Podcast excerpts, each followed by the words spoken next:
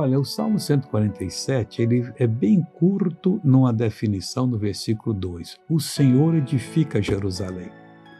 E o que, que tem a ver comigo? O Senhor edifica você. Deixa ele edificar. Deus está na missão de edificar a igreja dele, as pessoas que creem nele, abrindo portas, abençoando e transformando. E diz mais: congrega os dispersos de Israel.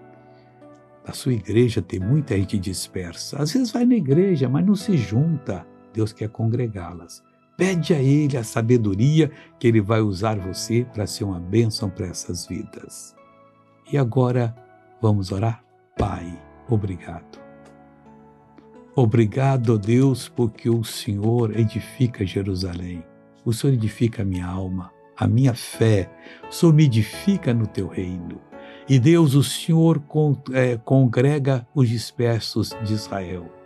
Traga os dispersos da nossa casa, da nossa igreja, para congregar também. Obrigado, Pai. Amém.